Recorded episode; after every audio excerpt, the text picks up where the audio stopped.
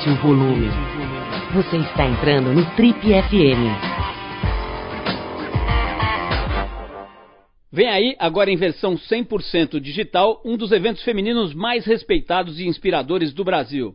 Agora, centenas de milhares de pessoas que acompanham as redes sociais da TPM vão poder participar da Casa TPM numa plataforma de conteúdo exclusiva. Sem barreiras físicas, a TPM te convida a navegar pelos ambientes de uma casa digital e interativa. Em cada espaço, uma programação exclusiva com conversas, entrevistas, workshops, aulas, shows e muitas outras surpresas. Oi, aqui é o Paulo Lima e a gente começa agora mais um Trip FM, o talk show da revista Trip.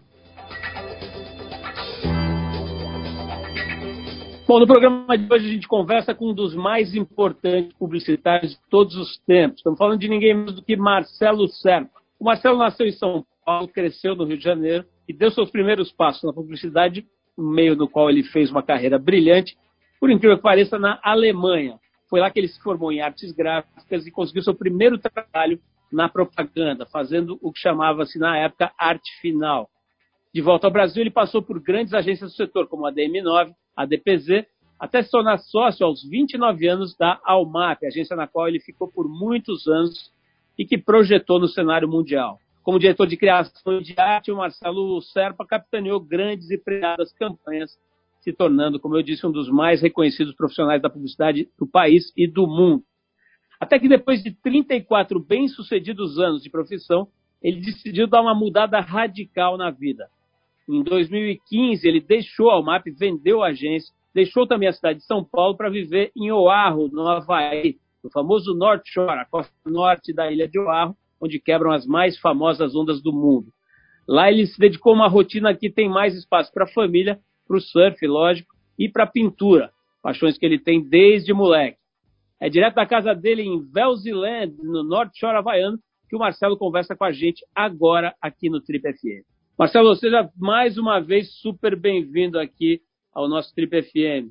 Final de 2015 foi mais ou menos a época que você realmente tomou a decisão, né, de encerrar a tua, a tua ligação pô, totalmente umbilical com a propaganda, com o trabalho intenso aqui focado, né, é, baseado em São Paulo, na UMAP e tudo, e deslocar teu eixo completamente para um lugar bem distante no Pacífico, né, ir para o Havaí o famoso Hawaiian Dream, né?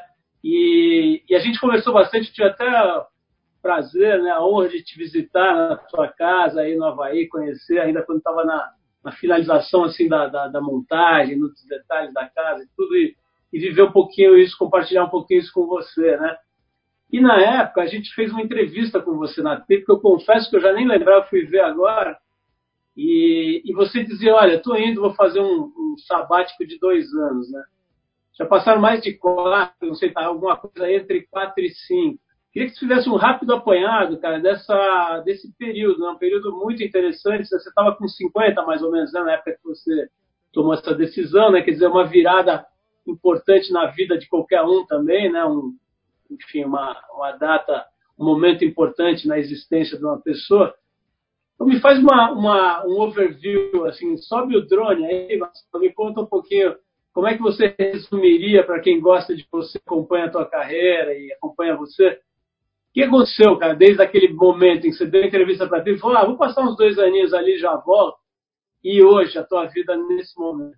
Olha, a decisão para sair mesmo foi mais cedo, foi um pouco anterior a, a 2015, porque eu tinha que preparar toda essa mudança. Mas a ideia realmente era sair da propaganda, e fazer um detox completo, porque se você sai daquela propaganda, daquela máquina de lavar funcionando e você continua ali em São Paulo, eu achava que eu ia passar um. ia ter uma tremenda dificuldade de me achar de novo, achar um, um caminho para mim ali, uh, fora da propaganda, no meio daquela máquina de lavar que é São Paulo.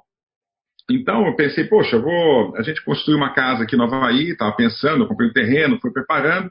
Ah, vamos lá para o Havaí, dar um detox, passa um ano, dois anos. A Joana aqui ia estudar, Tá ela está estudando, tá fazendo, terminando o mestrado dela em sociologia. Vamos fazer um, vamos estudar, ficar um tempo lá, é bom para as crianças, é bom para mim, eu dou uma zerada uh, no taxímetro e começo de novo. E a gente chegou aqui com uma expectativa de curto prazo, de médio prazo. Vai. Acontece que quando a gente chega, quando você sai de São Paulo, aquela vida louca que a gente, a gente levava, que era minha, a vida do hamster, quando você sai da gaiolinha e você está num lugar paradisíaco, lindo, maravilhoso, onde tudo anda numa velocidade completamente diferente, você dá uma desacelerada absurda, absurda. E a vida de interior, a vida mais calminha, tudo. E eu achei que eu ia ficar entrar em parafuso, porque eu fiz um estúdio para poder pintar, que era a coisa que eu mais queria fazer, me dedicar à pintura 100%, uh, ah, aprender, apanhar e fazer um processo interior aqui de, de aprendizado. Eu achei que ia ficar louco, trancado no meu estúdio durante cinco horas pintando. Eu achei que depois de um tempo isso, aquilo ali, ia, eu ia começar a pular, ficar louco, etc. E pelo contrário, eu me achei ali dentro. E o Havaí, você sabe muito bem, você conhece isso aqui.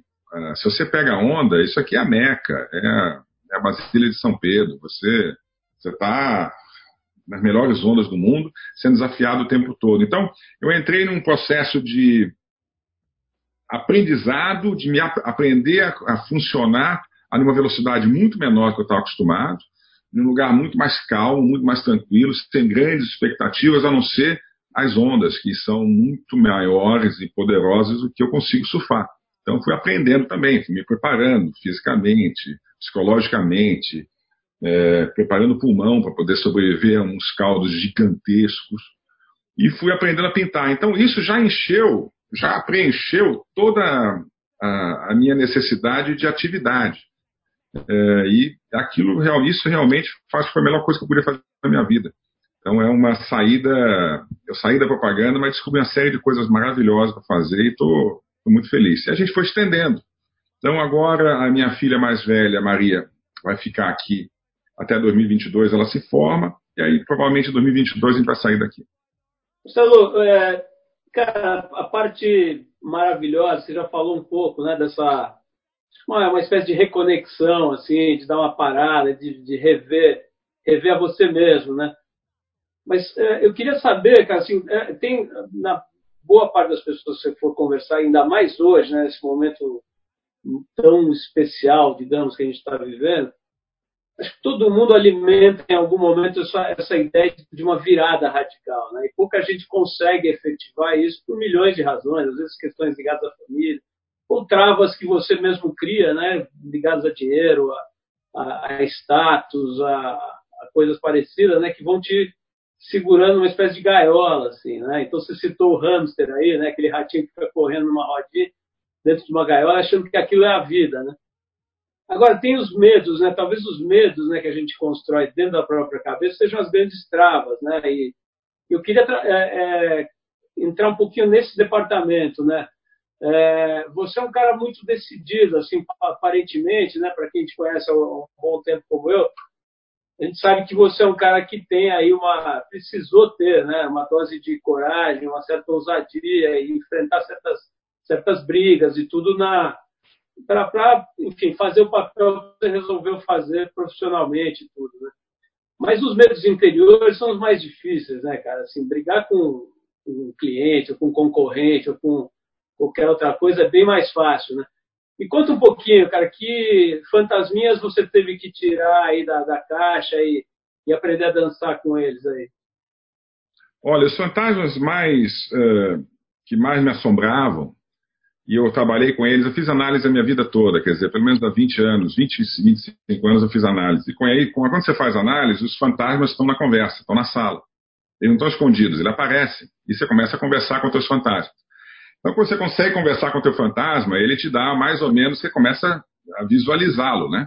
E você não, não se prepara um pouquinho para enfrentá-los. Mas o principal deles, eu acho, para qualquer cara que trabalha em, em qualquer área onde ele tem um pouquinho mais de destaque, onde as coisas te dão, que você acabou de mencionar, ah, o conforto, ah, o reconhecimento, ah, o seu papel dentro da sociedade, você ser reconhecido como um cara que fez alguma coisa bacana, importante naquela área, etc. O medo de perder isso, eu acho que é uma das coisas, das coisas mais importantes. Você achar que não, meu ego vai sofrer porque eu vou entrar num lugar onde ninguém sabe quem você é, e você entra dentro d'água, você na cadeia alimentar, você é o último, você está na base, né? Você vai entrar em sunset, você você está lá em realmente lá embaixo. Então você esse medo eu lidei com ele muito antes de sair da agência, entendeu? Eu achei isso menos importante. É, ele acabou se tornando, o fantasma acabou se tornando uma coisa menor. Mas é o medo de perder essa relevância ou essa o conforto, o, o ego, sei lá, pode chamar o que você quiser, mas é um certo desapego que você é obrigado a ter de si mesmo. Né? Você tem que abrir mão da sua imagem, da sua imagem que você se acostumou a construir, você trabalhou nela durante tanto tempo, você é o publicitário de sucesso, ganhador de Leão em Cannes, sendo em Cannes todo mundo sabe quem você é. é isso você desapega isso e isso deixa de ter importância. Então, é lógico que você precisa ter o medo de, da sobrevivência financeira importante, você tem que ter realmente um, uma certa segurança para você não sofrer, mas você se acostuma com menos, se acostuma a viver uma vida mais simples também. Então, é, a gente vive em São Paulo de uma maneira inflacionada, em todos os sentidos. O ego é inflacionado, o nosso o estilo de vida é inflacionado, a gente paga caríssimo por coisas que deveriam ser básicas, a gente se acostuma a ter em excesso coisas que a gente realmente não precisa, e você toma só conhecimento disso quando você abre mão disso. Né? E eu achei que eu pudesse sofrer uma, uma síndrome de abstinência e não sofri. Pelo contrário, estou hoje feliz da vida, com a nossa vida calma aqui, simples, tranquila. É lógico eu, eu trabalhei bastante, deixei de lado bastante para poder sobreviver e poder ter uma vida confortável com meus filhos, meus filhos também. Mas eu vivo muito mais simples que vivi em São Paulo.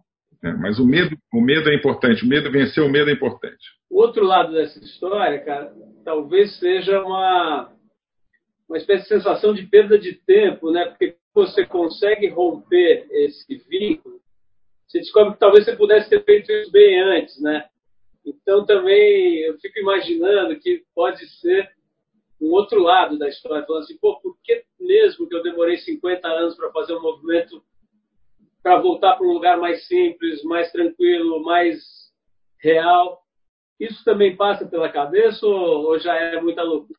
Não, eu vou ser sincero, vou ser absolutamente sincero, de maneira alguma. Eu acho que as coisas aconteceram no seu tempo, no seu momento. E o, o que aconteceu para mim é que eu tinha muito prazer e gostava muito do que eu fazia. Então, o processo de criação, o processo de você criar campanhas, criar para publicidade, criar uma agência, criar espaços de realização, é muito legal, é muito bacana. Então eu tinha um prazer enorme em fazer isso. Eu não acho que, em momento algum, eu perdi tempo de eu ter fazer outra coisa. Mas, de repente, quando você percebe que essas coisas todas deixam de fazer sentido, elas começam a perder aquela relevância que tinham na sua vida, e você começa a fazer não pelos motivos que você começou a fazê-las, mas sim por outros motivos, que é a manutenção do seu status, a manutenção do, sua, do seu nome, a manutenção da grana, manutenção do negócio, você começa a defender as coisas e não atacar, quando as coisas começam a perder sentido, e aquilo lá você começa a se perguntar, mas por que, que eu estou vendendo refrigerante? Para que, que eu estou fazendo, vendendo essa batatinha aí? Para que, que eu faço esse discurso todo meio idiota, não sei o que? De repente acontece na sua vida de você questionar o que você está fazendo. E quando esse questionamento aparece, aí sim você está na hora de agir sobre isso. É, mas antes disso, não. Acho que em momento algum perdi tempo. Eu acho que eu fiz a coisa no momento que eu percebi que elas perderam sentido para mim. E aí, você vai. Eu estava lendo agora, um pouco antes da, da nosso, do nosso papo aqui, não por acaso, né, fui ler para tentar entender aí paralelos, né? Uma entrevista feita, acho que publicada acho que na semana passada, salvo engano, com um contemporâneo seu, um cara que é bastante, acho que é bastante próximo de você, certamente competiu com você aí durante muitos anos, que é o Fábio Fernandes, né? Que foi o, o titular de uma outra agência importante, a FNASCA, durante muitos anos. Trabalhou décadas aí para construir uma agência, acabou vendendo para um grupo estrangeiro e tudo. E o, o, ele, não, ele não, não se furta a mostrar uma certa decepção, sabe? Um grau razoável, até uma certa amargura, assim, com o desfecho da carreira dele, né? Ele foi meio tirado da agência. Ele diz isso com todas as letras nessa entrevista. Não sei se você teve a chance de ler, mas ele diz isso com todas as letras. Né? Ele não, não queria sair da agência. Ele acabou sendo meio destituído ali, meio tirado por um grupo que comprou outro grupo. Enfim, quando ele viu, ele fala até, ele tinha, eu casei com uma pessoa e quando eu vi, eu estava na cama com a minha sogra. Né? E aí vem toda uma situação de de conflito e que, pelo que ele fala na entrevista, inclusive, se arrasta até agora com discussões e brigas e questionamentos de, ligados a dinheiro e, e tudo mais, né? É, você teve uma experiência bem diferente, mas também, né, a uma certa altura, passou a fazer parte de um grupo gigantesco, né, um dos maiores grupos de comunicação do mundo, é, que talvez o maior leão de ouro que você mereça é o leão do time, né, assim, de acertar o momento e fazer a, né, aquela coisa que alguns lutadores de MMA, por exemplo, não sabem, né, que é a hora correta de sair daquela briga, né, e aí fica aquela coisa de apanhar e de tomar mil, mil nocautes já mais velho, então, enfim. Mas o meu ponto não quero perder que é o seguinte, cara, é, o que, que aconteceu com a propaganda nesses últimos anos que fez pessoas como você, de uma certa forma, se desencantar, mais ou menos isso que você falou agora há pouco, né? se desencantar com aquela batalha. O, o Fábio, do seu jeito, também ser tirado desse jogo, né? de um jogo que. E ele, inclusive, relata a visão dele sobre a perda do brilho e da graça daquele jogo. Poder citar mais outros 10 exemplos de contemporâneos seus e meus, né, mais ou menos. Eu sou um pouco mais velho que você, mas a gente é mais ou menos da mesma, da mesma fornada, né? E que se desencantaram dessa, dessa atividade. Agora que você está quatro, de quatro para cinco anos né, afastado, apesar de, enfim, de estar de alguma maneira sempre atento a esse mundo, mas está fora dele, qual é a tua visão, cara? Por que, que esse, essa atividade sofreu tanto? Olha, eu tive uma conversa muito boa com o Fábio semana passada. Nós fizemos um, um, um bate-papo virtual também, bem legal, e falamos bastante sobre isso. Acontece que lá atrás, eu, é, o Zé Luiz Madeira, meu sócio e eu, na, lá atrás, em 2012, 2013, a gente começou a observar, a gente começava a olhar o mercado e o que estava acontecendo, o que, que ia acontecendo daqui para frente. Chegou um momento que eu comecei a perceber que havia uma fragmentação ah, natural da mídia, quer dizer, as grandes mídias de massa começaram a ser fragmentadas, você começava a ter as mídias sociais, começava a ter uma série de outras opções do anunciante, do, de fazer propaganda, de se comunicar. Com isso, houve uma fragmentação da mensagem também. E quando você fragmenta a mensagem, você não tem mais a the big idea, você tem uma ideia que se espalha por tudo, mas você começa a fragmentar os conteúdos, começa a fragmentar a mensagem. Uh, eu percebi lá na época assim, isso aí vai acabar com a graça, não com o negócio, vai ser um outro negócio. E aí eu me perguntei, será que eu quero fazer esse outro negócio, onde eu vou ter que fazer uma série de pequenos conteúdos para determinados clusters diferentes, e a big idea não existe mais, só existe small ideas, cada uma no seu, pro seu grupo, seu, pro seu target, para o seu cluster. Será que isso me interessa? Será que isso vai ser legal? Será que isso vai ser um aprendizado bom para fazer? Aí você coloca inteligência artificial, definindo, algoritmos definindo quem vai ver o que, se a peça é boa, se é ruim. Uh, eu comecei a olhar aquilo lá com uma certa assim, é de novo, é o processo de perda de tesão. Então, será que isso faz sentido para mim? Será que eu quero realmente passar por isso? Ou se o que me fascina na propaganda é algo que já começou a deixar de existir? E aí eu pensei bastante sobre isso e era um dos, um dos momentos na minha... Cheguei junto aos meus 50 anos, 52 ali, eu falei, olha, está na hora de eu sair porque essa profissão, é, essa atividade, do jeito que ela está indo, ela não me faz mais sentido. Ela não me dá mais prazer. É, deixa os mais novos, que já nasceram com esse tipo de, de, de tecnologia e de pensamento na cabeça, para eles é natural. Então deixa eles fazerem. Não é para mim isso. E quando a gente saiu, eu, converso, eu lembro que eu conversei com o Fábio, eu sentei com ele e eu falei bastante sobre isso, sobre isso com ele. Olha, estou preparando a minha sucessão na agência, vou sair, tchau. Ele, mas não, mas veja bem, a propaganda, não sei o quê. Sim, a propaganda vai continuar existindo, mas eu estou fora dela, vou fazer outras coisas que me interessam. E a vida continua, vamos fazer coisas novas, vamos desafiar a fazer coisas novas. Não posso ficar preso no mesmo, no mesmo. E não posso ficar preso também naquela coisa de olhar para o passado e ficar achando que antigamente era muito melhor, a idade de ouro da propaganda, não sei o quê, porque isso aí é coisa de velho. Né? Quem vive passado é museu. Não quer, eu não me insiro mais nesse momento, então eu tomo as minhas decisões e saio fora. E saber reconhecer isso, eu acho que foi uma das grandes coisas da minha vida. Uh, então eu vejo que essa a grande ideia, uh, a importância, a relevância do que a gente fazia, ela começou a se esfarelar. Então, uh, os grandes publicitários, aí você pode citar Washington, Nizam, essa geração, Fabinho, uh, essa geração começou a perder a relevância que elas tinham uh, junto aos clientes, junto à, grande ideia, porque a grande ideia desapareceu. Então você fazia reuniões com clientes onde você tinha pelo menos três ou quatro players, cada um vai cuidar de uma área. Você vai cuidar do Facebook, você vai cuidar do, do, da mídia social, você vai cuidar do ponto de venda, você vai cuidar não sei do que. Ô Marcelo, você faz um filminho para mim na televisão que eu posso usar depois no Facebook. E aquela grande ideia desapareceu. E quando, você, quando ela desaparece, desaparece a relevância. E aí a relevância do que você faz, ela começa a valer menos.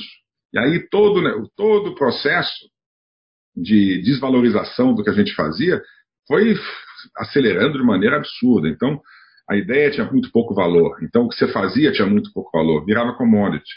E aí você fala, putz, tô afim disso não. Tô afim disso não. Você entende que você vamos dizer assim, anteviu isso um pouco em relação aos, aos seus contemporâneos? Eu acho que todo mundo tinha o mesmo nível de informação, todo mundo sabia, mas poucos atuaram sobre isso. Eu acho que todo mundo sabia, todo mundo tinha o mesmo nível de informação que estava acontecendo, todo mundo sabia que tipo de negociações estavam acontecendo nos, na, nas agências, nas holds internacionais. Isso não é um processo brasileiro, é um processo mundial. E a gente via que as agências mundiais estavam perdendo suas as negociações porque elas viravam commodity. Então, os grandes clientes tratavam as agências como commodities. Quais agências podem fazer? Ah, isso aqui faz um pouquinho de ideia aqui, depois pega essa ideia desse cara aqui. Ah, ano que vem a gente troca, pega esse cara aqui, faz um pouquinho. E quando você comoditiza a, a ideia, uh, o valor que você recebe por ela é muito baixo. Então, está todo mundo vivendo isso. Uh, eu, só, eu só achei que para mim não valia mais a pena. E aí eu pulei fora. Então, talvez eu. Eu acho que todos sabiam, todos nós sabíamos, todos nós vivíamos isso, e algumas pessoas agiram sobre isso, outras não. Marcelo, talvez seja uma, um, um, exagero da minha parte, mas acho que é, é, razoável imaginar que o surf tenha tido um papel importante nessa tua decisão aí, né? Porque você tinha um outro objetivo a perseguir, que era conhecer melhor esse teu lado. É um lado que você tem aí desde moleque, né? Você é, passou boa parte da tua infância, adolescência no Rio de Janeiro, né? Pegou onda lá. Depois foi para a Alemanha, né? Foi para a Alemanha morar e aprender uhum. uh, os, primeiros, os primeiros passos da tua carreira de designer, depois de publicitário e tudo mais.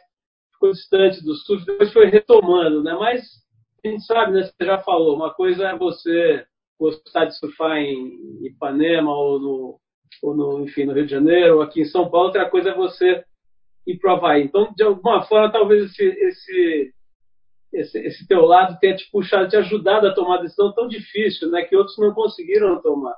Mas antes de falar de surf, cara, eu queria saber sobre, sobre uma coisa que me atrai muito, assim, que eu acho que você é a melhor pessoa para me relatar, que é o seguinte, eu, eu conheço o North Shore há muitos anos, mas assim, é aquela pessoa que vai para Cannes só no festival, né? Ou vai para Olinda só no carnaval, né? Então você acha que conhece o lugar, mas na verdade você conhece uma festa, né? Eu só fui para o North Shore aí onde você mora durante a temporada de campeonatos, de inverno e tal, que fala, né, quase um grande prêmio de Fórmula 1 ali ao ar livre, né, acontecendo durante uns dois meses, dois, três meses. Exatamente. E, e eu não sei, eu não tenho ideia de ser o North Shore de Oahu, para quem não sabe, é o lado norte da ilha de Oahu, né? Ah, a ilha mais importante do arquipélago havaiano, onde tem as ondas mais famosas do mundo, né? Sunset, Pipeline, Mainé, essas coisas todas ficam ali numa, num trechinho de algumas milhas né, de costa abençoada. Mas a, a maior parte das, do, dos mortais só conhece esse, esse lugar num determinado período onde vira, aquilo vira uma, uma situação assim, completamente exótica, né, diferente. O resto do ano, os outros nove meses, né, a química deve ser outra, né, a, a, a dinâmica deve ser bem diferente. Como é que é, Marcelo, ficar no, passar um ano nesse lugar? Como é que é o outro lado do North Shore para quem só conhece esse, esse lado festivo aí? Olha, é uma coisa é bem diferente. É, no primeiro ano você chega aqui, você espera que aquele, aqueles dois, três meses ali aconteçam rápido, que aquilo ali realmente vibra. Depois de um ano, você torce para aqueles três meses não acontecerem, porque você tem uma, você torce, não, não, não, tomara que não tenha campeonato, tomara que não exista. Não, vem todo mundo para cá, não. Porque durante o ano é vazio, é tranquilo, é fácil. E é uma vida absolutamente pacata. Então você está com seus filhos na escolinha, você vai no único supermercado que tem aqui, todo mundo se conhece, os vizinhos todos se conhecem, existe uma interação muito grande entre os vizinhos. Existe uma colônia, uma colônia brasileira, não é pode chamar de colônia, mas uma comunidade de brasileiros que, expatriados que vieram para cá para surfar e estão aqui há 20 anos, 30 anos, 10 anos, 5 anos. E é uma turma muito legal, uma turma muito bacana. E as pessoas se encontram, se ajudam. É muito, muito melhor do que eu podia imaginar. E é uma vida absolutamente ligada à natureza, a esporte, a, ao ar livre e uma leveza das pessoas, um, uma, uma atitude totalmente despretensiosa em relação a tudo. Até porque você sabe muito bem como o Havaí é uma aula de humildade. Então, as ondas havaianas, elas, a primeira coisa que elas te ensinam é você ser extremamente humilde. Né? Então, todos, o, o profissional mais ferrado ao cara mais novinho, a humildade é a primeira coisa que aparece depois de um belo caldo que você toma em Sunset. Então, é, todo mundo está mais ou menos no mesmo nível de expectativa, todo mundo tem medo das mesmas coisas, mesmos, das mesmas ondas, é, e é uma vida absolutamente tranquila. Quando começa em novembro até final, meados de janeiro, é, final de janeiro, isso aqui fica realmente é, é Mônaco durante a Fórmula 1. Então é todo mundo na rua, você encontra pessoas famosas no supermercado, tem artistas de cinema, tem surfistas profissionais, você encontra todo mundo na praia, tá? É impressionante. O Champagne é nosso vizinho aqui. Uh, e ele, quando começou a namorar a Charlize uh, aquela atriz, eles começaram a namorar aqui na praia. A gente viu primeiro, a gente sabia que eles estavam juntos antes de sair nas notícias e tudo. Então, é aquele burburinho todo, dura dois meses. E depois você torce para que acabe. Então, é uma vida muito, muito, muito gostosa, com um grupo de pessoas simplesmente maravilhoso. E é, uma, e é um grupo de pessoas que não procura colocar banca, ou, é todo mundo com um nível de humildade uh, absoluto. Isso ensina muita gente. Também para quem vem de São Paulo, aquela coisa do eu tenho, eu faço, eu como o melhor japonês, eu tenho o melhor vinho, eu conheço o melhor exportador, eu conheço a Mercedes, não sei o quê. Isso, isso é tão chocante a diferença.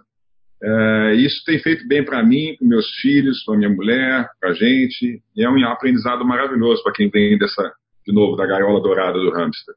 Marcelo, como é que foi a adaptação física, cara? Assim, tem um aspecto, você já mencionou isso, né, de ter que se preparar e e tal.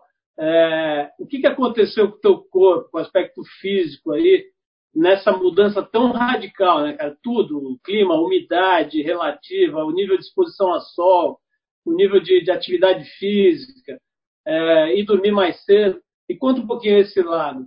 Olha, uh, eu fiquei muito mais em forma, fui obrigado a ficar muito mais em forma. Eu comecei a fazer yoga, no momento que eu cheguei aqui, eu comecei a fazer uma yoga que eu já fazia no Brasil, mas comecei a fazer de maneira mais intensa aqui com o meu guru, Rafael Coef. Faço três vezes por semana, então para flexibilidade, flexibilidade, respiração. Estou fazendo um treino de respiração aqui absurdo, que facilitou minha vida no surf é, tremendamente. Ou seja, eu consigo hoje entrar em sunset com 12 pés, dando sorriso, não tenho medo de levar na cabeça. Antigamente ficava em pânico. Né? E hoje estamos caldos assim gigantescos e segura a onda na boa.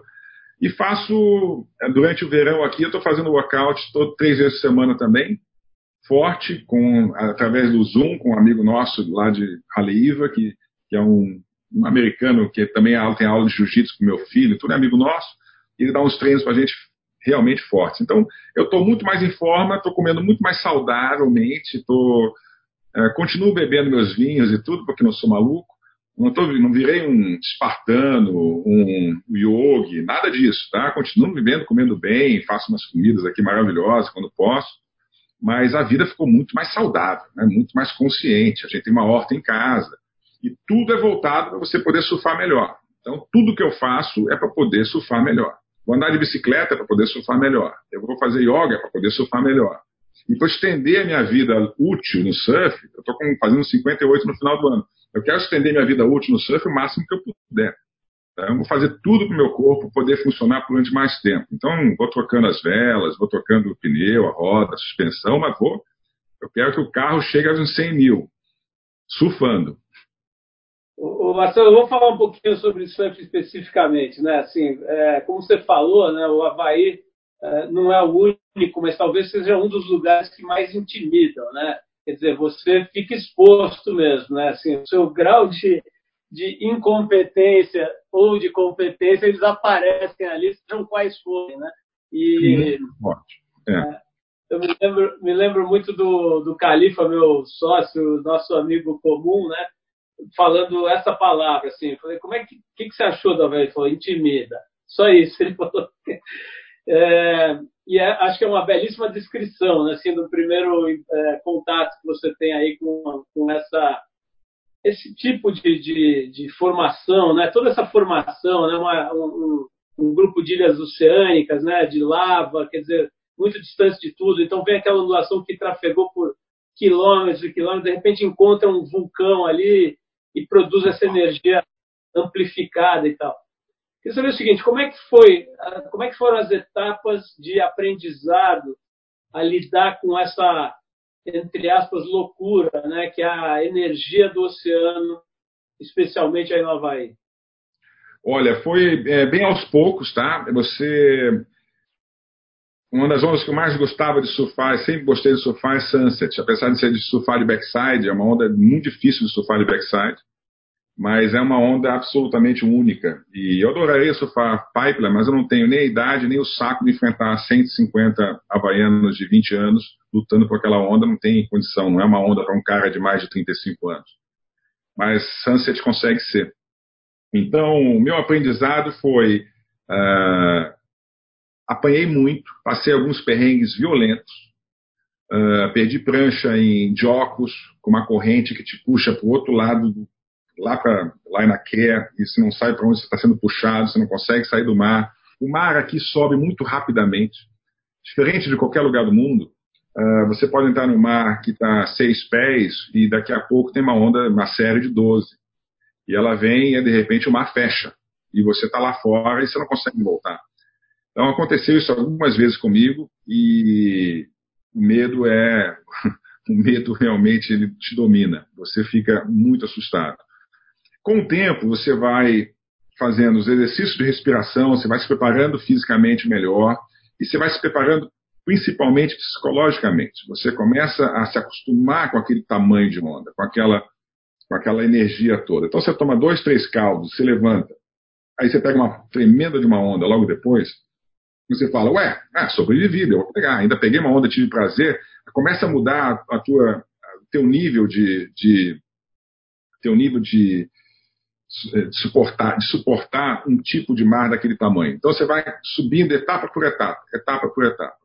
E aí você tem outras ondas aqui também que são mais fáceis. Aqui em frente é Vilaine, Velzeland, que é uma onda muito mais tranquila. Tem um crowd pesado, a onda é muito seca, muito rasa, mas não é um tamanho gigante.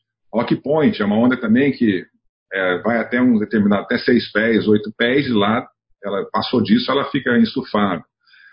Já peguei, por exemplo, Iva com Rico, uma vez com o Rico para dentro da água, logo no início, quando estava chegando aqui, e o Rico falou assim: não, tá seis pés. Chegamos lá fora, estava dez pés, com série de 12 entrando, com uma corrente que te puxava e jogava lá para fora. Eu falei: Rico, remando, não saía do lugar, remando. Ô, Rico, que merda, Rico. Que merda. Aí ele: é, tá um pouco maior do que eu imaginava. Aí ficamos lá remando. Aí peguei uma onda, saí correndo, ali, o Rico ficou mais meia hora remando lá, pegou uma onda, também saiu pro é, Marcelo, estava muito mais pesado do que eu sabia, que eu imaginava. Então acontece isso muito fácil, de você ser pego em, em situações onde você não estava preparado para enfrentar. É o que mais acontece aqui com um cara que chega no Havaí, entrar no mar achando que está. Não, mas tá, não tem onda, né? tá, tá flat.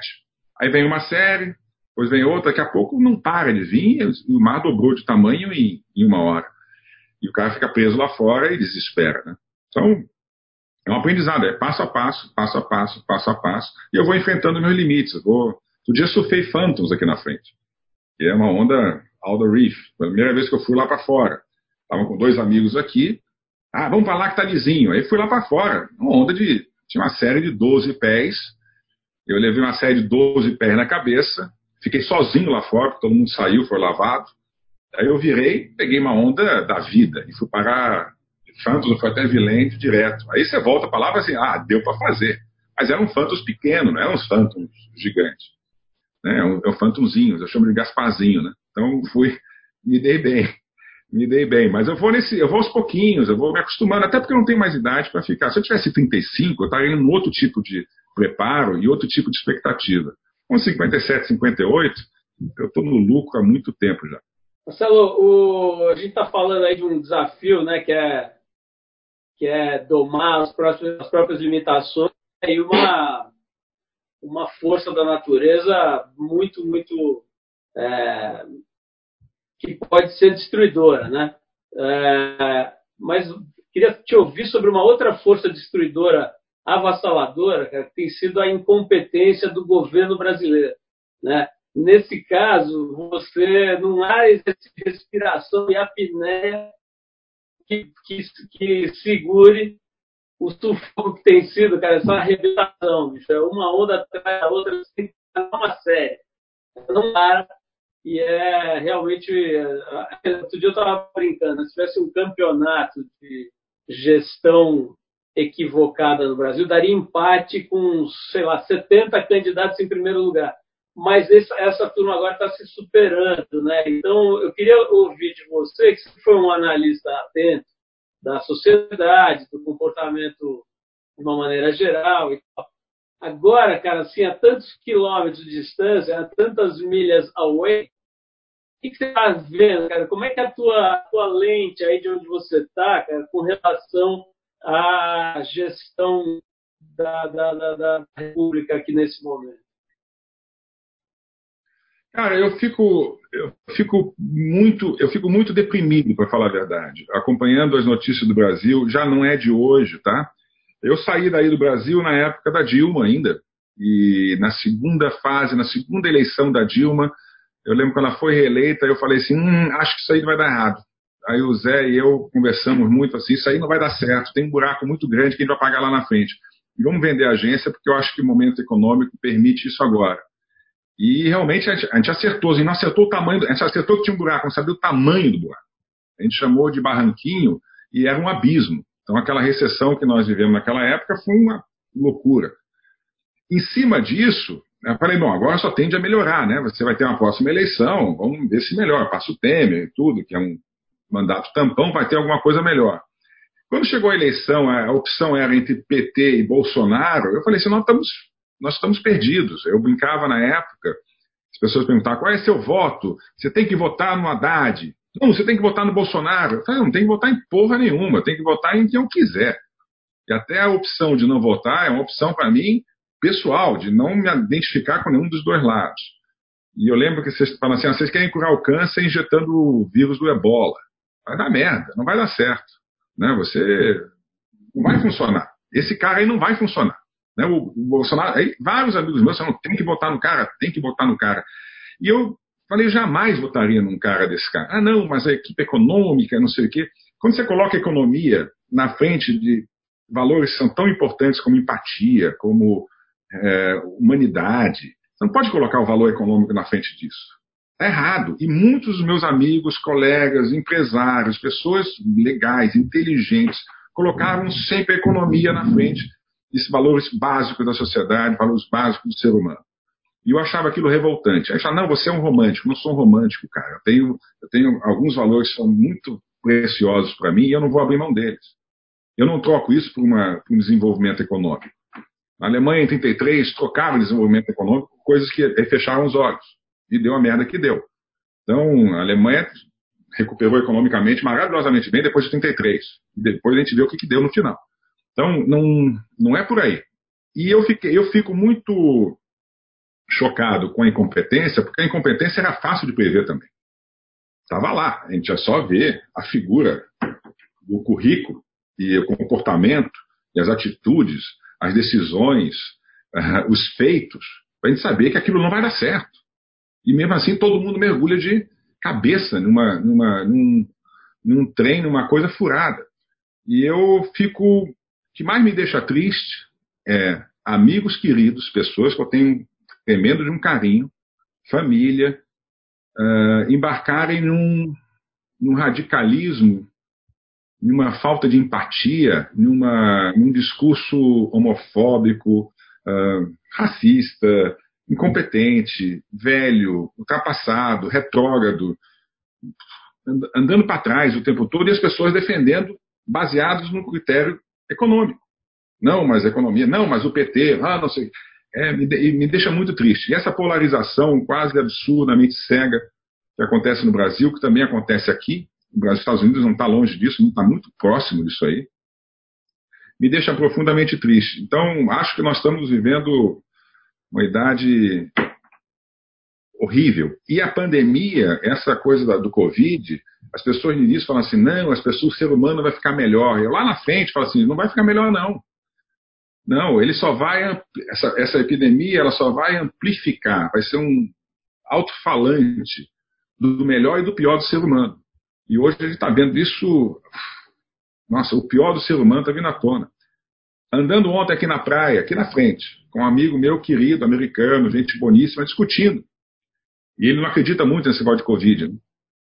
E eu falando com ele, cara, eu perdi familiares por causa do Covid. Isso existe, é real. Eu perdi uma tia, um tio. Eu perdi um amigo meu de Covid. É real. Ele, ah, ó, veja bem, não sei o quê. Aí ele fala uma coisa, mas eu vejo uma, de, por outro lado. É até bom, porque existe uma superpopulação na Terra. Eu olhei para ele, um surfista, um cara.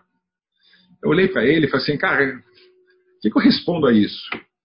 Dizer, depende do bingo, né? Se, você, se a sua família for é, escolhida na loteria, sua mulher e seus filhos, para melhorar a humanidade, você topa? Né? Aí eu olho para o cara, me dá, me dá uma tristeza o tipo de argumentos que estão sendo usados para defender o indefensável. E eu fico muito, muito, muito chocado. Tem uma coisa eu li há muito tempo atrás, Dostoiévski, tem uma, tem uma peça, uma, um, pegaram um pequeno conto dele, do irmão Karamazov, que é o Grande Inquisidor, né? que é o Jesus volta à Terra durante a Inquisição Espanhola. E aí ele é preso imediatamente, ele estava pregando a bondade, não sei o quê, aí o Grande Inquisidor prende Jesus e ele fala, ele, o Jesus fala assim, mas Grande Inquisidor, eu sou Jesus, sou eu, Jesus Cristo, eu voltei para ajudar. Aí, você não está me reconhecendo? Só para. Aí, aí o Jesus, não, eu sei, você é o Jesus. Mas você veio aqui para atrapalhar a gente, pô, tá tudo funcionando, você não vem atrapalhar com essas coisas, não. Não, não, não, não, não, não me atrapalha a nossa igreja. Né? Nós estamos, tá tudo funcionando certo. Não vem com esse papo novo, não, porque você está atrapalhando. E parece que hoje, se Jesus voltasse à Terra e fosse para o Brasil, é, ele ia ficar meio chocado com os cristãos que nós temos hoje defendendo a palavra dele. Eu acho absolutamente chocante está acontecendo hoje, e essa, esse novo cristianismo no Brasil também, nossa senhora, acho que Jesus estaria envergonhado. Marcelo, você citou agora esse passeio com esse amigo americano, né? Eu me lembrei de outros amigos nossos que meus e alguns até que você conhece, são seus amigos também, que tiveram essa experiência de passar um tempo nos Estados Unidos, não necessariamente no Havaí, alguns no Havaí, mas eu conversei agora com um amigo que voltou de 10 anos na, na Califórnia, em Los Angeles, né? É, é, dois, na verdade, duas famílias. Elas voltaram agora, por razões diferentes. E, e ambos me dão relatos semelhantes. Assim, olha, cara, aspecto, os aspectos mais, vamos dizer assim, da vida cotidiana são incríveis, né? Toda essa história que você já sabe, segurança, de você não se preocupar que não vai ser atacado na rua, o que o seu filho vai poder ir de bicicleta para a escola, tudo isso realmente é muito, muito interessante, muito bom, né? Mas os dois se queixavam de uma coisa, não é exatamente uma queixa, mas é talvez o principal motivo pelo qual eles tenham voltado, né? Que é você não conseguir construir amizades com um certo grau de profundidade, né? Esses dois caras, pelo menos, eles relatam situações semelhantes. Olha, eu conhecia muita gente, eu dava oi para muita gente na rua, encontrava no supermercado, as pessoas iam trazer o filho para brincar com o meu filho aqui, mas dificilmente passavam fora, muito, muito educado, cordial, mas você não é convidado para as coisas, você fica num lugar assim, meio de uma uma, uma, um cidadão de segunda classe dentro da sociedade californiana. Ali é mais ou menos assim que funciona. Dizer, ninguém ficou traumatizado, foi maltratado, pelo contrário, mas fica faltando um nível de intimidade, relacionamento e tal, que de alguma maneira contribuiu para esses caras voltarem. Tinha a história de visto, de, de trabalho, de outras coisas também, não era só isso, mas isso pesou bastante. Eu achei curioso que em duas famílias diferentes isso era bem patente, né? O Havaí, apesar de ser completamente diferente, tem toda a cultura polinésia misturada com a brasileirada e uma ilha, e algumas ilhas e tal, mas não deixa de ser também um pedaço dos Estados Unidos, né? com tudo que isso tem de bom e de ruim. Como é que tem sido esse aspecto aí, Marcelo, a tua visão sobre isso? Assim, quer dizer, um, um brasileiro inserido na cultura norte-americana. Eu acho que eles têm toda a razão. Eu acho que é uma das razões que eu jamais moraria na Califórnia, porque você a Califórnia é muito mais homogênea, a população é muito mais americana, americana e você mesmo mencionou, o, estado, o Havaí é diferente disso. Eu acho que se não houvesse uh, essa comunidade havaiana, qual a gente até se identifica mais com os havaianos do que com os americanos, tem mais em comum, não sei porquê, mas várias coisas são mais em comum, e eles também com a gente, uh, não houvesse essa, essa, o havaiano, não houvesse os brasileiros, e se o americano não fosse uma minoria aqui, porque o americano não está no Havaí, ele acaba sendo uma minoria. Né? Ele tem, tem muito mais tem muito mais diversidade aqui do que na Califórnia teria, ou nos Estados, Unidos, nos Estados Unidos teria. Se não fosse isso, talvez a gente não ficasse tanto tempo aqui. Eu acho muito difícil, uh, quando você está inserido na sociedade americana por tanto tempo e você começa a entender como funcionam uh, os, as relações aqui, é, principalmente as relações raciais, onde a raça aqui, a etnia e a, os, a sua origem, ela é quase que um carimbo seu, porque em qualquer documento, qualquer coisa que você faça, você é perguntado que etnia você é, da onde, a que grupo é, é, étnico você pertence, para qualquer coisa. Então as pessoas te veem sempre dentro da sua etnia, dentro do seu grupo étnico. Você não faz parte da, da você não, não faz parte da comunidade como um todo. Você faz parte daquela comunidade, daquele grupo étnico. Se você é legal, você pode ter uma interação com outras pessoas, etc., mas cada um no seu canto. E é engraçado, porque a Joana fala isso, que ela estuda sociologia e ela estuda isso a fundo. E uma, uma pessoa descendente de mexicana aqui nos Estados Unidos, na, na primeira ou na segunda geração, ela vai ser sempre mexicana. Ela não se torna, ela, ela é americana de cidadania, mas ela é mexicana. Então, essa, isso é uma das grandes causas, uma discussão que pode ser para outra, um outro momento, mas é muito interessante, todo esse conflito racial que nós temos aqui nos Estados Unidos, é, é muito mais profundo que no Brasil, porque as, porque as causas são diferentes, as razões são diferentes. Eu tenho duas filhas que são meio alemãs, né? Nasceram, são, minha, minha, minha esposa é alemã e minhas filhas têm, nasceram com cidadania, com cidadania alemã e elas nasceram no Brasil. Em momento algum, são chamadas de alemãs no Brasil. Elas são brasileiras. Elas são. Se um cara é sírio, nasceu no Brasil de pais sírios, ele é brasileiro, ele não se coloca como sírio. E nem o Brasil coloca ele como sírio. Coloca como brasileiro. Aqui não, aqui é bem diferente. Então você é obrigado a viver dentro do seu box, seu quadradinho, e cada um dentro do seu quadradinho. Às vezes quadradinhos se misturam um pouco, tem vários amigos americanos, mas a intimidade, a conversa mais profunda, ela acaba se dando mais com os brasileiros. E muitos brasileiros casados com americanos. Então, quando se junta todo mundo, a discussão é profunda, é divertida, é interessante. E para os americanos que são casados com brasileiros, uh, eles já têm, por si só, uma certa uma abertura maior para se expor a uma, a, uma, a uma cultura diferente. Então, eles já são mais abertos. Então, a conversa chega a ser muito profunda. Mas eu ouço coisas aqui é, muito loucas, muito loucas, sobre, sobre, a, sobre a pandemia, então é, é quase deprimente. Marcelo, falando em deprimente, cara, como é que está o cenário da eleição aí, né? A gente tem aí um... A gente estava falando aqui do nosso governo, mas como você mesmo mencionou, né? Nos Estados Unidos, pô, talvez seja pior, né? Porque a amplitude da, da mediocridade, da estupidez, ela, ela tem um alcance né, planetário, né?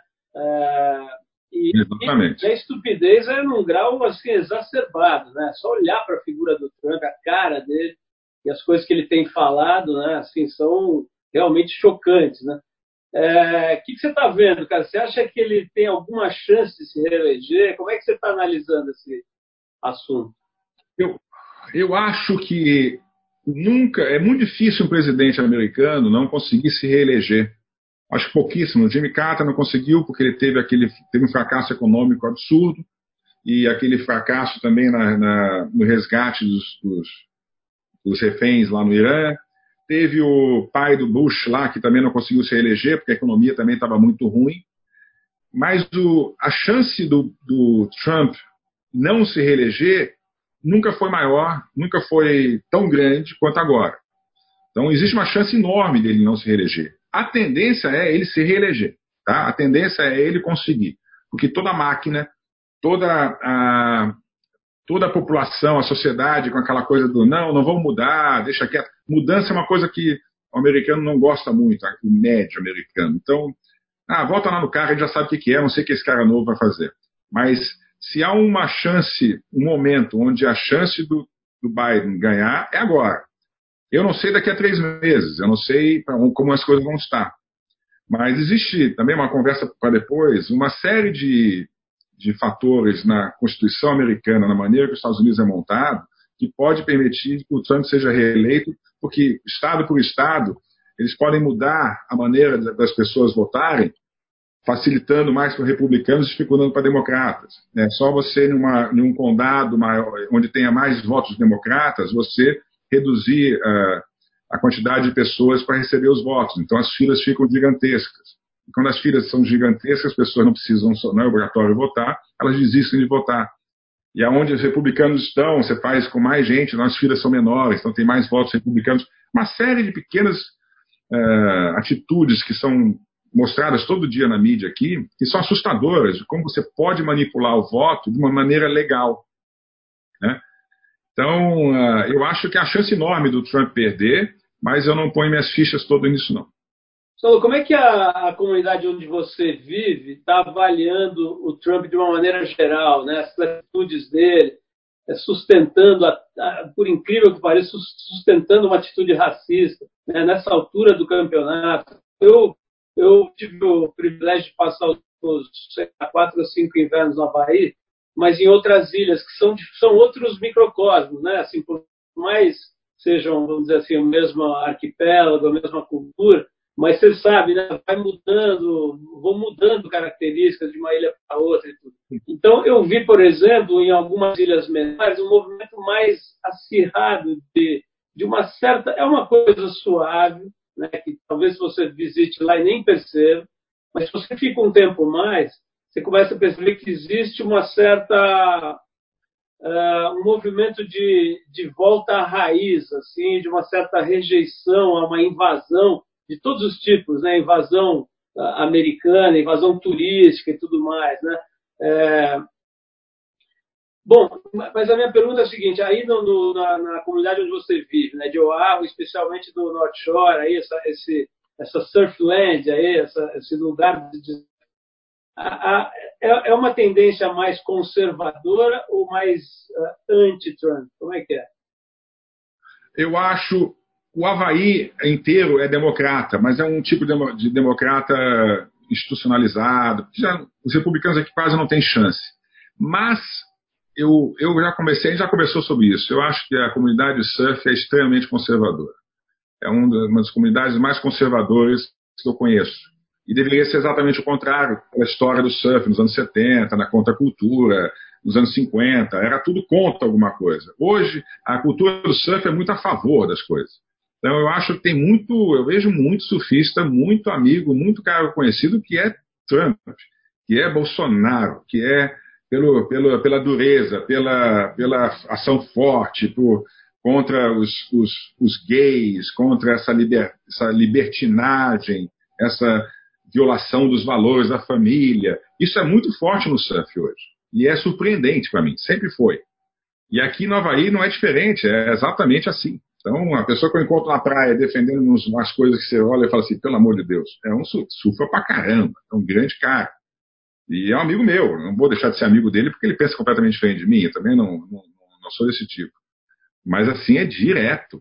Direto. Um surfista, um ex-campeão mundial de surf australiano que mora aqui, passa o maior tempo no mundo aqui, acha que tudo isso é um hoax. Né? Essa pandemia é toda uma invenção da mídia. É um cara.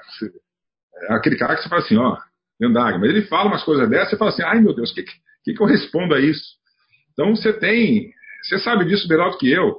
A cultura surf, hoje, ela é uma cultura extremamente conservadora. De direita. Completamente machista também, né? Completamente machista. Ah, gente já fez uma das melhores capas da Trip que eu conheço, é dois surfistas homossexuais na praia. E eu, eu te mandei parabéns na época, eu falei assim, é uma coisa que no, na, na, no surf parece que não existe. Né? Uma, não, não existe a conversa, não existe o assunto. Né? Todo mundo é macho. Né? Não, não pode.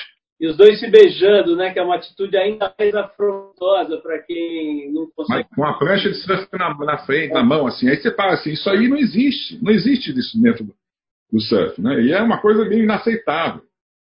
E eu adorei aquela capa, achei o máximo. Marcelo, nós estamos falando bastante dos aspectos, vamos dizer assim, mais sofridos aqui do Brasil, mas a gente sabe também, né, pô, você é cansado de conhecer e, além de tudo, viveu, ainda teve o privilégio de viver em duas cidades maravilhosas, né? Rio de Janeiro e São Paulo, né? duas cidades que têm, cada uma a sua maneira, uma graça e uma, uma sensualidade, enfim, são cidades muito interessantes, né? evidentemente, com todos os seus problemas.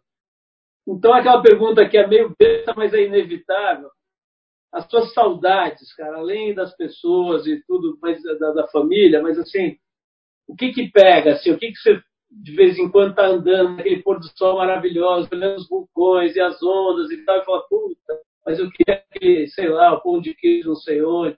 O que que, o que que dói? Dói a saudade da brasilidade, tá? E aí eu vou tentar ser um pouco mais das pessoas, lógico, dos amigos, da, da maneira como os brasileiros interagem uns com os outros. Eu sinto muito falta disso. Tá? Eu acho que o brasileiro tem PhD em relações sociais. Eles são doutorado. E os americanos ainda estão no jardim de infância. Entre eles. A maneira como eles se relacionam, como eles encaram relacionamentos entre as pessoas e tudo. Eles estão no jardim de infância. Tá? Eles são muito. Eles podem ir na lua, mas eles não sabem abraçar. Entendeu? É uma, é uma diferença muito grande. E o brasileiro é PhD em ternura, em relações, em intimidade, é, e isso me faz uma falta absurda. E quando eu falo que eu sinto falta da brasilidade, é uma brasilidade que eu levo comigo quando eu ouço no meu playlist de música brasileira, quando eu pinto minhas coisas que são brasileiras, quando eu leio o Brasil, quando eu vejo uh, no Instagram alguns, alguns pequenos focos de humor brasileiro que me, que me fazem bem absurdo, é, são divertidíssimos situações do dia a dia no Nordeste, tudo que me fazem um bem enorme quando eu vejo aquilo, me dá uma ternura enorme. Mas eu falo que eu sinto saudade da brasilidade, é de uma brasilidade que talvez esteja sendo ameaçada hoje. Tá? É, uma, é o que a gente falou sobre a polarização, esse nível de agressividade da sociedade brasileira. Esse autoritarismo, não do governo só, tá? é um autoritarismo das pessoas. As pessoas estão ficando autoritárias. Não é o, as pessoas se falam muito da ameaça da democracia. Como se a ameaça da democracia viesse de cima. A ameaça da democracia começa embaixo. Na maneira como as pessoas lidam com a opinião dos outros. Na maneira como as pessoas lidam com os outros. Esse autoritarismo está na base da sociedade brasileira hoje. E isso, essa brasilidade que está se perdendo, essa ternura, essa, essa empatia, essa maneira pragmática de lidar um com o outro, de se dar, de dar bem, de entender, de conversar, isso para mim está sob ameaça. E eu tenho saudade disso. E eu acho que quando eu vou para o Brasil de férias, eu, tenho, eu, eu, fico muito impressionado com o nível de, de da virulência e do autoritarismo que está tá permeando nas relações sociais, nas pessoas, nas conversas, nas decisões. Qualquer decisão que se tome, qualquer autoridade, qualquer pessoa, a vontade do outro é de calar o outro, proibir, de expulsar, de tirar, de calar. É um é autoritarismo da sociedade como um todo. Então eu fico um pouco preocupado, ah, a culpa é do governo, a culpa é do governo. Não, a culpa é da sociedade. A sociedade está se tornando extremamente autoritária, intransigente e intolerante. Então eu tenho saudade de uma brasilidade que eu não estou vendo mais no Brasil. Então isso, Isso, para mim, vai ser fator determinante na minha volta, se voltamos ou não. Porque o Brasil que eu tenho no meu coração, na minha alma, que eu vivo, que eu amo, que eu adoro da qual eu não consigo me livrar, eu estou vendo ele ameaçado por esse tipo de comportamento. E eu não estou mais me reconhecendo nesse Brasil. E isso, para mim, dói profundamente. Tenho certeza que essa sua resposta vai, vai calar profundo aí muita gente, cara, porque é bem esse o sentimento. É como se o melhor do Brasil estivesse se esvaindo né, nos últimos meses. Mas olha, Marcelo, a gente já estourou o tempo já assim, de forma oceânica, mas eu vou fazer. Ah, o papo é bom. O papo é bom, tô com saudade suas, Paulinho. Eu queria bater mais papo contigo. Exatamente. Muita saudade sua. Cara, a gente vai ficar aqui mais um pouquinho, porque eu vou querer fazer essa última pergunta, que é a seguinte. A impressão que eu tenho, pelo tempo que eu te conheço e as interações que a gente tem, é que você é um cara bastante organizado, né? Você faz planejamento, assim. Por exemplo, né, essa, esse projeto todo de, de é, é, sair da propaganda, de vender agência e tal. Me lembro de você me contar isso, confidenciar isso, alguns anos antes de fazer, quer dizer, com uma, né, uma metodologiazinha de planejamento e tudo. Né? Isso eu, eu admiro muito porque eu sou o oposto disso não consigo planejar nem ontem, eu consigo planejar. É, mas o, a, tudo isso para dizer o seguinte, cara, você pensa nos seus 68 anos, você pensa nessa projeção de 10 anos, ou enfim, um horizonte desse tipo, como é que você se vê? Uh, se você tivesse que te descrever daqui a 10 anos, o que, que você arriscaria? Que retrato você arriscaria? Deixa eu voltar um pouquinho. Você falou uma coisa muito boa que eu sou planejado, mas o planejamento é um pouco diferente disso. Isso vai chegar na tua resposta de 68 para justificar minha resposta de 68. Eu, eu não sou planejado, eu, eu, eu ajo muito sobre os meus sentimentos, sobre meus, meus instintos. Tá? E quando eu percebo meu instinto, talvez por ter feito análise tanto tempo, eu percebo aquilo ali, aquilo fica muito forte, aquele sentimento, hum, eu preciso fazer alguma coisa sobre isso, Aí eu começo a agir. Então eu não começo a planejar, eu começo a agir sobre aquilo. Então eu falo assim, não, vou ter que sair da agência. Como é que eu saio da agência? Como é que eu vou vender? Como é que eu faço isso? Hum, isso não, tá, não vai funcionar. Aí começo a agir sobre isso. Eu vou fazendo. Aí demora um tempo, porque você não consegue acabar com isso da noite para o dia. Não é uma decisão assim rápida. Então eu levei algum tempo para fazer isso. Então parece mais planejado do que realmente foi. É pura intuição. Foi pura intuição. Só que leva um tempo para você fazer isso. Então, Hoje, para 68, eu não tenho nada planejado. Absolutamente nada.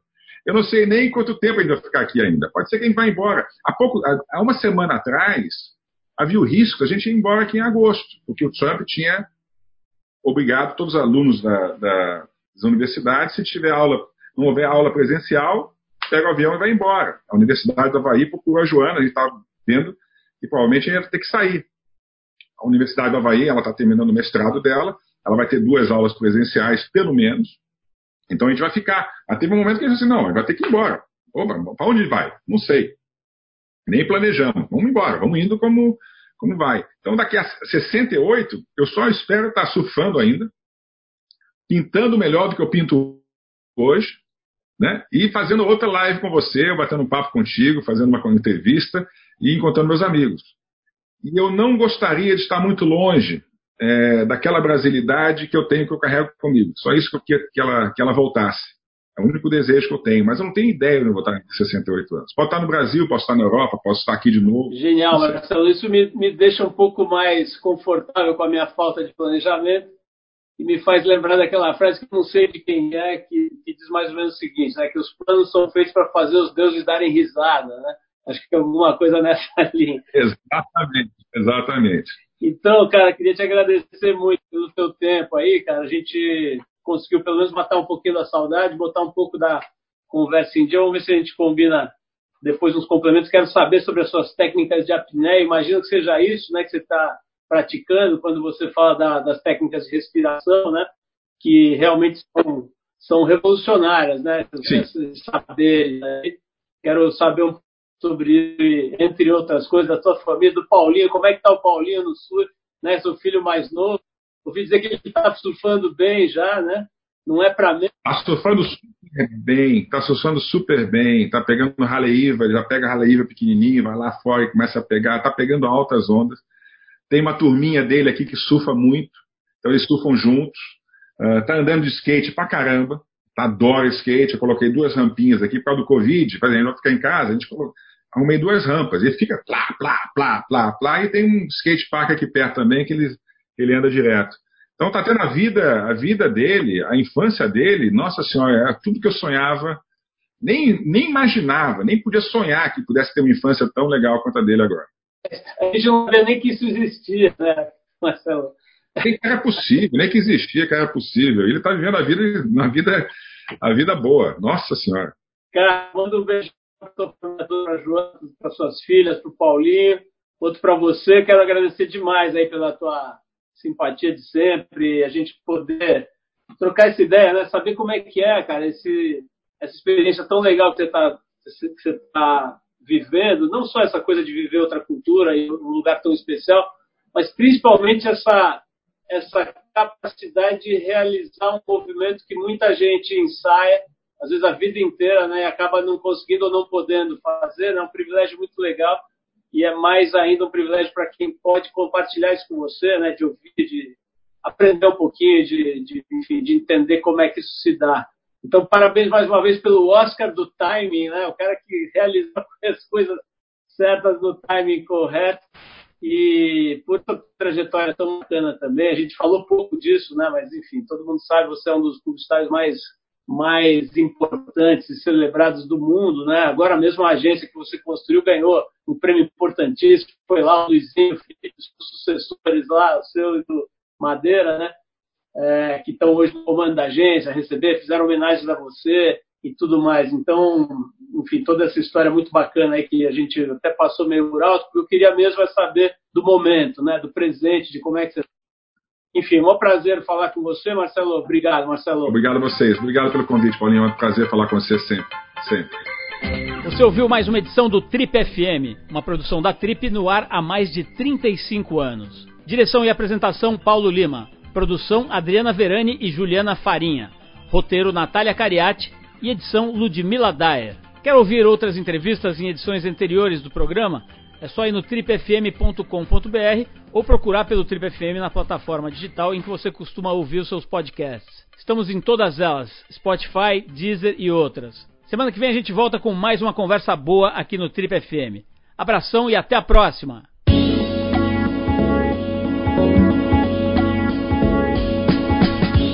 Você ouviu Trip FM.